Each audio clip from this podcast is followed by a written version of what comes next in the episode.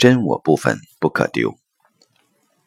想要两性关系良好，双方总得在原有单身的生活方式上做出一些妥协。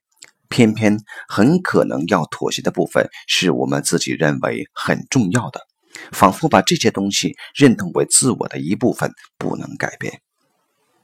比如，两性交往中，几乎每个人都问过自己：“我的人生只能这样吗？我的自我价值究竟是什么？我还有什么潜能没有实现？我要怎样实现真正的自己？”我人生的愿景存在的意义是什么？这些基本上是一个问题：我如何在世界上留下曾经活过的证据，参与创造未来的世界？在这个层面，可以称为真我的部分是自己的使命。两性关系中不能丧失的是真我的那部分。就算可能让对方失望和伤心，也不要以真我来交换对方的爱或期望。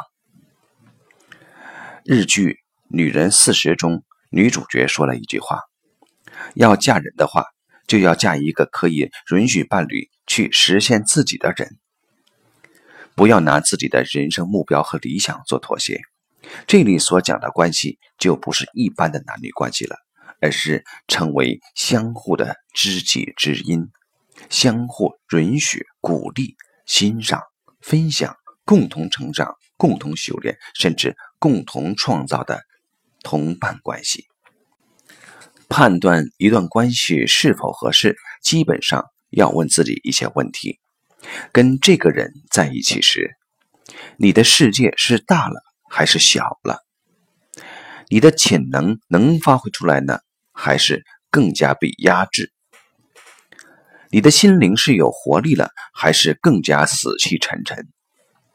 你的人生目标是更加确定，还是更加迷茫？你是越来越身心一致，还是更加分裂或麻木？你身边爱你的人或你爱的人是多了还是少了？你生命活的是更有分量了，还是仍然浮躁颓废？你能否更能表达你的喜怒哀乐，还是更加压抑？你是否更加满意你的物质条件，还是更加为物质而奔波？你是否对世界更有贡献、更有成就感，还是更多困惑和无力？我们建议的是。在两性关系中，每个人都保有自己真我的部分，而在自我认同上做出一些改变，建立自己跟伴侣之间共同的生活场域，在生活环境、行为习惯、知识能力、信念、价值、身份角色上逐渐达成妥协。同时，为了彼此共同成长，让两性关系和谐长久，还需要觉察自己的指责、辩护、冷战等倾向。与伤害伴侣的行为和意识保持距离，最好是能够自我约束、自觉禁止这类行为和意识。如果你跟另外一个人在一起，你能做真我，实现自己的愿景，世界更大了，潜能发挥出来了，心灵更有活力，人生目标更清晰，身心一致，身边爱的人多了，生命活得更有分量。